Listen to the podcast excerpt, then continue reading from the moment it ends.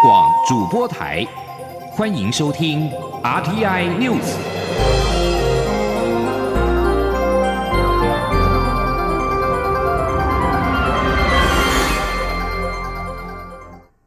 各位好，我是主播王玉伟，欢迎收听这节央广主播台提供给您的 RTI News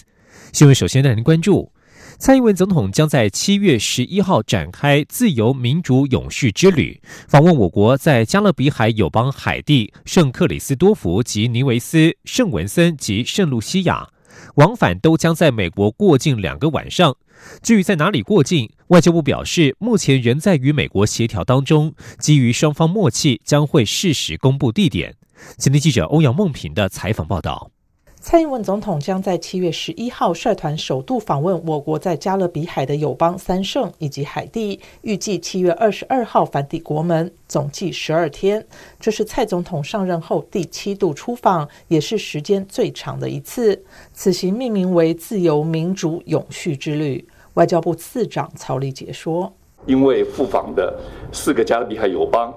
以及我们这次要过境的美国，都是与台湾同为理念相近的。”自由民主国家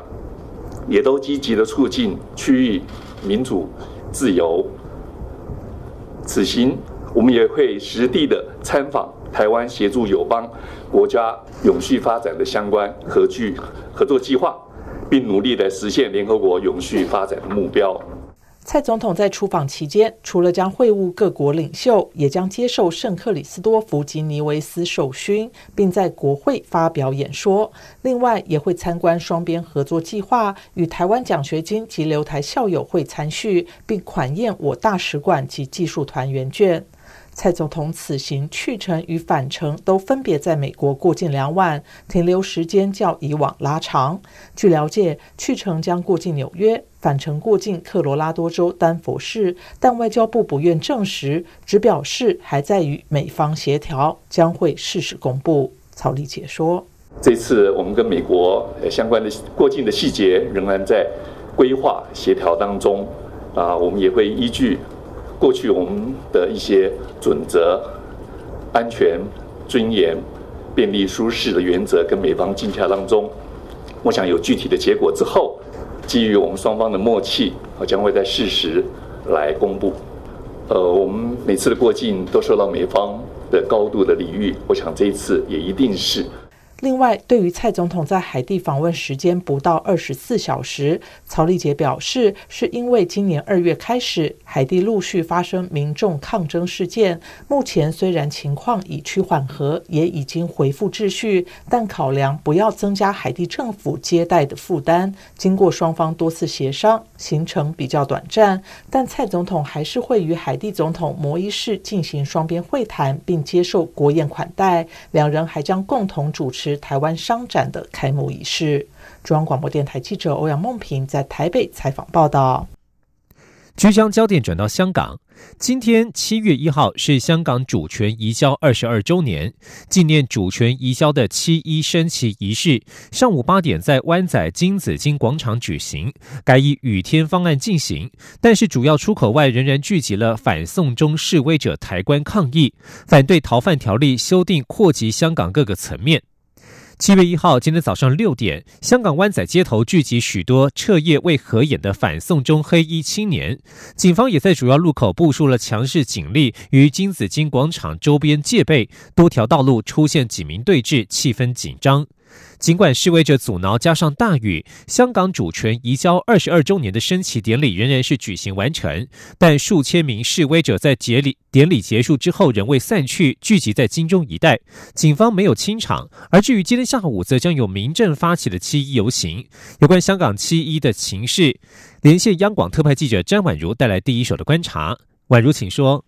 是的，玉伟，其实，在今天呢，一大早我就到金紫荆广场外观察最新的一个情况。的确，就如主播所说的呢，现场有民众抬棺抗议，当然呢，也有非常多的警力就在这广场的四周。所以我可以说，我在现场看到金紫荆四周围的商城原本是非常热闹的，但是从应该是礼拜天开始啊，这几天就像死城一样，几乎是没有这个警方的允许是不可以进入的。像我自己进行采访的话，一定要出示采访证才能够进入到这一些警方层层用巨马所围住的一些敏感地区。所以，嗯，其实我们可以想象说，这些示威者突这个突破重围而进入到了金紫荆最。近离距最近距离的升旗的这个场域是非常的不容易的。不过呢，其实今天早上，呃，整个香港的我所在的湾仔地区就看到非常多。穿着黑衣服、戴着口罩的年轻人站在街头，一群一群的。嗯，其实他们这个对于这次的反送中呢，都有很多很多自己的想法。不过很特别的是，每个年轻人都戴着口罩，为什么呢？我特别问他们，他们说就是怕白色恐怖秋后算账啊。是的，那这些黑衣青年，他们穿着黑色衣服，其实也是主要说不要有这个带头的组织的带头者出现，以免被被警方事后秋后算账，对不对？没错，对。而且特别，如果是说像我们是记者的话，我现场看到所有的这个香港，不管是本地记者还是外国媒体，都会穿一个荧光色的背心，告诉呃，不管是警方还是这些黑衣的年轻人，说我是媒体的角色。因为呢，其实我昨天到了一些呃。这些呃，这个黑衣的反送中人士的聚集场所，如果我没有挂着记者证的话，他们会以为我们是警方搜证的人士，可能会过来询问，而且是非常不友善的询问。当然，表明身份之后，他们也都释怀了，而且特别是对于我们是来自于台湾，他们都感到非常非常的开心，因为觉得台湾有人在关心香港。是的，那呃，现场在这个今天下午还有这个民政的游行哦，这个是可能是今天会是最大场的一个抗争的活动。那呃呃，可以预告一下说，哎，今天下午这个游行的地点呢，以及他们可能会有呃，可能会是不是会有更多人走上街头？没错，其实这个七一游行是香港每年的。重要大事了，特别在今年呢，整个六月份，等于是民意的这个鼎沸之下，嗯，在所有的这些呃所谓反中人士这个群体认为，今天应该会又再突破参与人数的新高纪录。那今天主要是下午三点钟在维园的草坪出发会。一举游行到金钟香港政府的总部。那不过呢，这个其实很多人就提醒我了，因为我等会儿要去现场采访，就特别说一定要早一点去，不然地铁很多。地方应该都会塞爆，可能我就会在里面塞一两个小时都出不去都有可能，因为今天的人预期是会非常的多。不过在维园这边也要特别提醒，像是建制派的一些呃所举办的庆典的活动，也是在维多利亚公园举行哦，所以警方香港警方特别安排了不同的出入口，也希望大家不要造成不必要的冲突。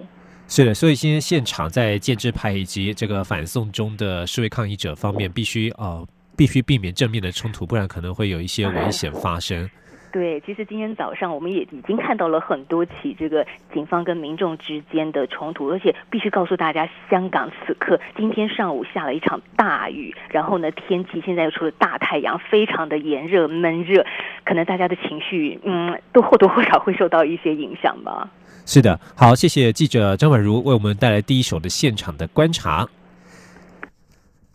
另外，今天在台湾这边，则是与香港的民运领袖进行了跨海的连线。在游行之前，民进党秘书长罗文嘉特别与香港民运领袖黄之锋跨海连线对谈。黄之锋表示。台湾人应该看看香港，一国两制在香港可谓是完全失败，而台湾与香港同样面对北京的压迫，一国两制绝对不能在台湾落实。他呼吁台港一起团结，争取更多的民主跟自由。前天记者刘玉秋的采访报道。二零一九年七月一号是香港回归二十二周年，为呼应反送中议题，香港民间团体将扩大举办回归大游行，要求撤回恶法、临阵下台。为声援香港、争取民主，民进党主席卓荣泰日前在中常会上才是将演绎扩大声援香港的做法。而香港七一大游行登场前，民进党秘书长罗文嘉特别与人在香港立法会议员办公室的香港众志秘书长黄之锋跨海视讯连线。“对一国两制”表达看法。黄之锋表示，他是在香港主权移交前一年出生。这二十二年来，一国两制已经变成一国一点五制。特别是中国国家主席习近平上台后，对香港的压迫越来越大，对台湾的压迫也越来越明显。有很多香港年轻人被警方逮捕，体制内他们不能参选，体制外街头抗议的自由也越来越小。这已证明一国两制在香港完全失败，一国两制绝不能在台湾施行。台港应该一起合作，黄志峰说：“我相信香港的一国两制。”的落实情况已经说明了“一国两制”绝对不能够在台湾落实。还有就是，我希望在未来，香港争取民主的朋友跟台湾不同的朋友也可以有更加多、更加多的连结。在未来面对北京的时候，香港跟台湾也是一起团结去面对压迫，争取民主跟自由。黄之锋也感谢台湾人声援反送中，他也希望台湾总统大选的候选人能更关注香港“一国两制”的情况。黄之锋更预估下午的游行会超过几十万人走上街头。他希望香港、北京政府能面对民意。民进党秘书长罗文嘉则指出，他与黄之锋连线对谈，一方面是表达民进党对香港的支持，另一方面是要再一次呼吁正在进行党内总统初选的国民党，应该清楚意识到“一国两制”不是台湾能够、应该走的路，这没有任何的模糊空间，否则将掉到万丈深渊。至于媒体询问，国台办指台湾执政党公然介入香港事务，罗文嘉对此表示。民主是普世价值。香港人集资在全世界的媒体、报纸购买广告，希望全世界都能关心香港。中国是一个独裁政府，当任何一个地区受到集权之苦时，台湾都会伸出援手。更何况香港就在台湾旁边，且压迫香港跟企图夺走台湾民主都是同一个政权。中广电台记者刘秋采访报道。关心财经焦点。中华经济研究院今天公布，六月份台湾制造业采购经理人指数 PMI 续跌零点一个百分点，成为百分之四十八点一，连续两个月呈现紧缩。非制造业采购经理人指数 NMI 已经连续四个月呈现扩张，但是指数续跌二点零个百分点，成为百分之五十二。中经院院长陈思宽分析，尽管川协会在上周有个乐观的结果，但是多数厂商之前受访时表示，即使川协会和谈，不代表不确定性已经下降，观望的气氛仍然浓厚。现在时间是中午的十二点十二分，台北股市目前是上涨了一百六十七点，来到一万零八百九十八点，成交金额为新台币一千一百四十六亿元。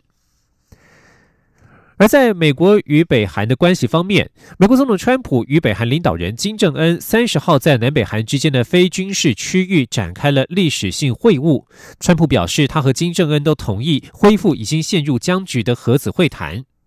另外，川普今天也表示，将由国务卿蓬佩奥为首，数周内与北韩进行磋商，积极推动朝鲜半岛的和平进程，目的是要让北韩放弃他们的核子武器。川金三会备受国际瞩目，不过这一场会面的实质意义是否大于政治公关效果，各方的看法不一。美国麻省理工学院政治学副教授纳兰指出，川金三会若是能够为往后展开有效的工作会谈铺路，那么这一场实境秀就值回票价；否则，我们在未来的十五个月将持续观赏类似的表演。美国将在明年的十一月举行总统大选。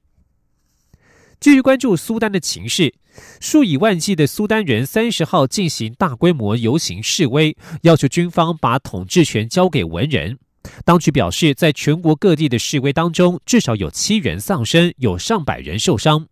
这是自从六月三号以来最大规模的示威活动，在首都喀土穆至少有数万人走上街头。根据法新社的报道，示威期间传出有群众中弹，目前已经有七人丧命。苏丹执政的军事委员会副主席达加罗表示，身份不明的狙击手向民众和士兵开枪。以上新闻由王玉伟编辑播报，稍后请继续收听央广午间新闻。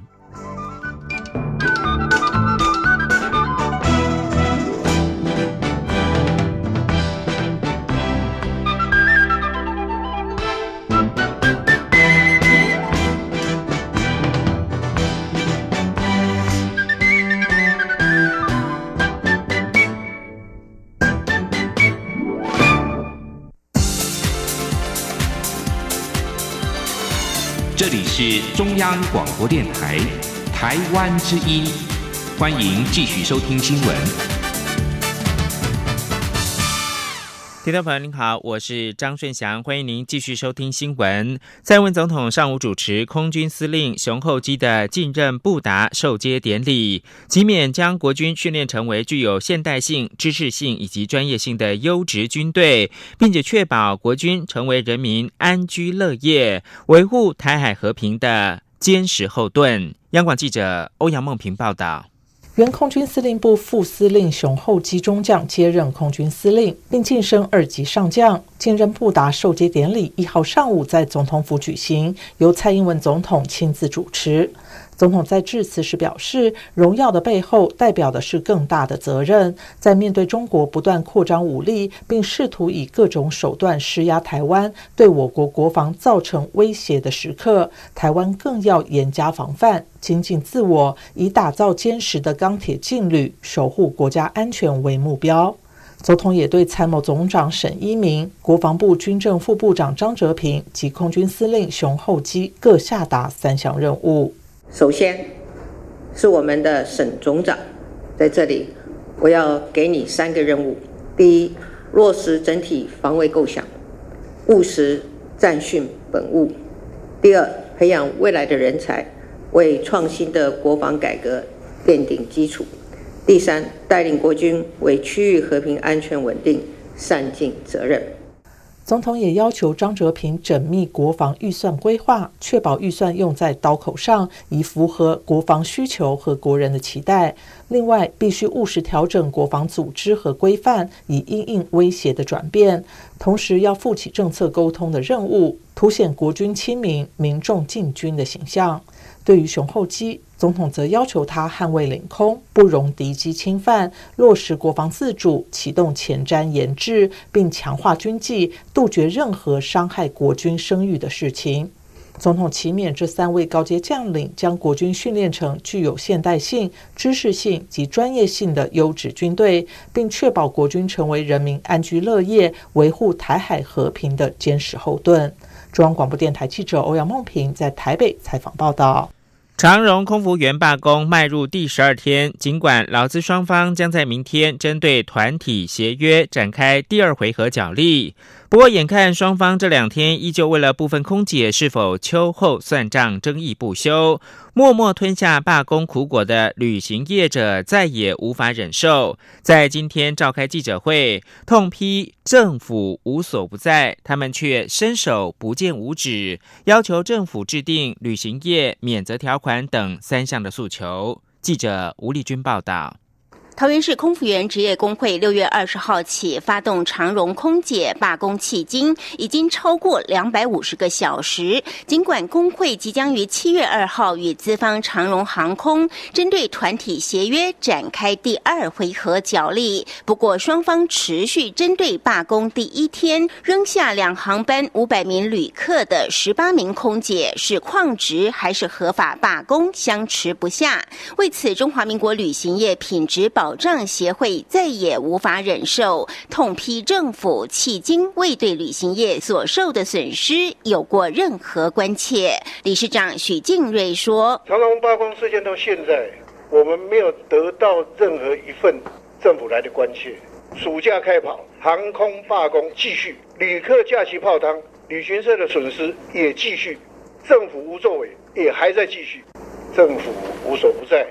我们却伸手不见五指。这是代表旅行业的心情。副理事长黄文清也指出，罢工迄今，屏保协会未收到任何客诉，代表旅行社把旅客都照顾得很好，让旅客没有怨言。但政府手上有公权力，有萝卜与棍子，却对旅行社的损失不闻不问。因此，针对近年航空公司发生的重大事件，提出三项诉求，包括制定罢工预告。其机票履约制度以及旅行社免责条款，黄文清说：“那我们的三项诉求呢？第一项，政府对于大众交通事业等单位的罢工，应该要定定罢工的一个预告期；第二个，民航法应强制规范航空公司成立机票的履约制度，保障消费者及旅行社的权益；再来呢，修改民法旅游在编及旅行业的定型化契约。”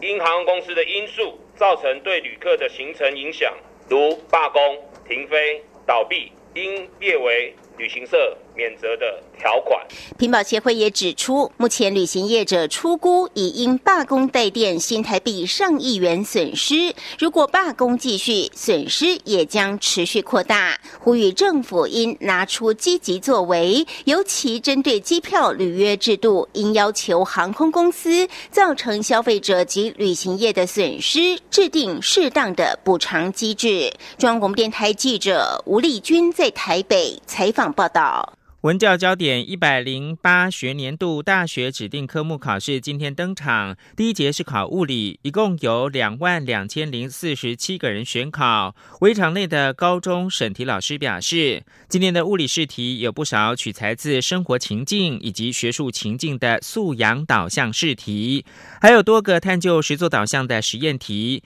并首度在非选择题的部分引入科学阅读。以去年的诺贝尔物理奖得主的研究为题材，结合了高中的力学、光学跟近代物理学的基本原理来命题，鉴别度高。记者陈国维报道。大学指定科目考试登场，今年有四万九千一百一十九人报名。第一天考自然组科目物理、化学、生物。高中物理老师分析，今年试题强调生活中的物理、科学中的物理、实验中的物理。内容提到登革热盛行期间，家家户户几乎必备的电蚊拍、手机定位与 GPS 系统、手机无线充电以及汽车后视镜等生活情境。实验题比重将近四分之一，考出干涉与绕射。惠斯同电桥折射率测定、水波槽、空气柱共鸣、载流导线的磁效应等实验。台北市大理高中老师林春煌说：“无线充电跟电蚊拍，这个都是跟学生平常生活有关的，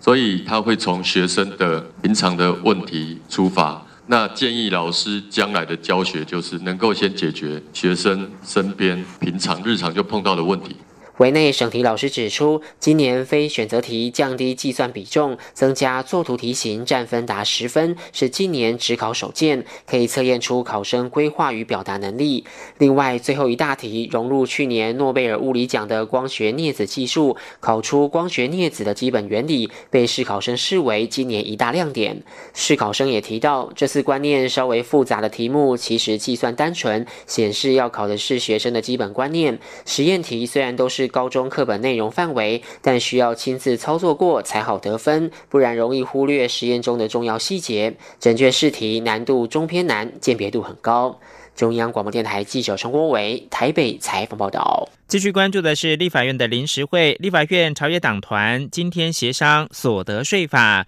对于长照特别扣除额没有共识。院长苏家全才是各党团跟财政部先行沟通，下午三点半院会开始前，假如没有办法达成共识的话，就会进行表决。郑林报道。立法院长苏家全一号邀集朝野党团，针对所得税法部分条文修正草案进行协商。修法主要处理因应大法官视线的名模条款与增加长照特别扣除额。行政院版提案指出，配合政府推动长照政策，适度减轻中低所得家庭照顾身心失能者负担，因此增订长照特别扣除项目，每人每年扣除十二万元。国民党立委林德福、费鸿泰提及，要照顾失能长者，家庭每年花费绝对不止十二万，因此应该提高扣除额到二十四万，才能真正照顾到一般民众。国民党团总召曾明宗也说，党团修正动议，除了提高长照扣除额到二十四万，身心障碍扣除额、幼儿扣除额也一并提高到二十四万，同时也增列学贷扣除额，全面减轻民众负担。我们希望给学生学贷特别扣除额。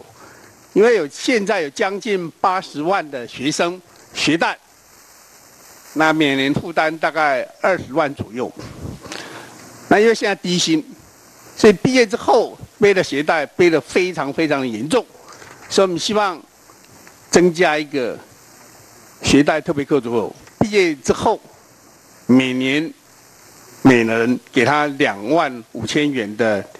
携带特别扣除额。国民党立委赖世宝建议财政部先试算各党团版本税损。财政部次长吴自新回应：如果排付条款税率以百分之二十计算，扣除额每增加一万元，税损为一点六六亿元。如果我们排付的税率是适用在这个二十趴以上的话，哈，那么每增加一万元，那么税损是一点六六亿。那么这是赋税署刚刚算的这个结果。所以以行政院版来讲的话，那么十二万元就是如果排付二十以上的话，那么税损是二十亿。那如果 double 二十四万的话，税损就是四十亿。费鸿泰认为，比起去年大户减税，税损高达三百四十四亿，长照扣除额提高到二十四万，税损也不过多二十亿，没有理由不提高。民进党立委余婉如则说，去年修法提高个人扣除额后，背负学贷的民众已经几乎都不用缴税，如此一来，再增加学贷扣除额也用不到，没有意义。朝野经过一个多小时讨论，对于长照扣除额仍无法达成共识。苏家全因此才是下午三点半院会开始前，希望朝野党团与财政部尽量沟通，若有共识就不用表决；但若无法达成共识，也让在野党能充分表达意见，再依照议事规则依序表决提案。央广记者郑玲采访报道。立法院的临时会下午还要处理有关实价登录二点零的平均地权条例修正草案。时代力量党团上午举行记者会，反对民进党立委删除掉改革关键的条文版本，要求要通过行政院的实价登录二点零的完整版。专业者都市改革组织秘书长，也就是潮运发言人彭阳凯表示，如果实价登录二点零跳票成为零点五版本，就代表潮运在体制内的改革已经不行了，必须重新回到街头。记者王兆坤的采访报道。时代力量主席邱显志表示，落实实价登录，避免市场炒作，是蔡英文总统二零一六年的竞选政见。没想到，民进党立委张宏禄推出的修法版本，却将地址揭露、预售屋交易三十日内登录、政府查核权入法等关键改革条文删除，让原本的实价登录二点零变成只剩零点五。这种法夹弯实在是弯得非常离谱。因此，他日前已邀请民进党主席卓荣泰公开对话，以确认民进党是否仍支持居住正义。专业者都市改革组织秘书长彭阳凯指出，民进党有关实价登录二点零不能推动的理由，居然与国民党二零一一年对于实价登录的说法一模一样。因此，民进党如果真的让实价登录二点零变成零点五的话，其意义就是民进党跳票，居住改革政策破产。彭阳凯说：“过去几年，我们对于说非常多居住正义的政策倡议。”我们其实非常愿意从一种制度内、体制内，大家来好好谈、来研商等等。可是我觉得，如果今天实价登录二点零跳票的话，也代表说我们过去住宅政策相关倡议改革路线，必须重新回到街头了。因为我觉得体制内的改革已经完全不可行了。潮运发言人吕炳仪表示，他肯定蔡英文总统这几年新建社会住宅的努力与成效。租赁专法相关工作也还算及格，但仍无法避免高房价与房地产市场健全的问题。这一方面并未取得任何成绩。时代力量立委黄国昌表示，行政院在建商财团的压力下背弃选前承诺，他要求蔡英文总统、行政院长苏贞昌站出来回应人民的质疑。中央广播电台记者王兆坤台北采访报道。国际新闻：澳洲昆士兰州有意申办二零三二年的奥运，澳洲总理莫里森表态支持，表示澳洲政府将会提供一切的协助。昆士兰州的府城布里斯本正考量财务力量是否足以支持申办奥运如此大型的国际赛事，并且已经展开各项可行性的研究。国际奥会主席巴哈今年五月访问布里斯本的时候，也对此留下深刻印象。莫里森三十号晚间在日本告诉记者，大阪二十国集团高峰会期间，他会晤了巴哈以及澳洲籍的国际奥会事务协调委员会主席科兹。他决定要支持布里斯本申办二零三二年的奥运。由于下两届奥运，也就是二零二四年跟二零二八年，分别在欧洲的法国巴黎跟北美的美国洛杉矶举行，因此二零三二年的奥运主办城市非常可能落在亚太地区。也就是说呢，昆士兰获得入选的机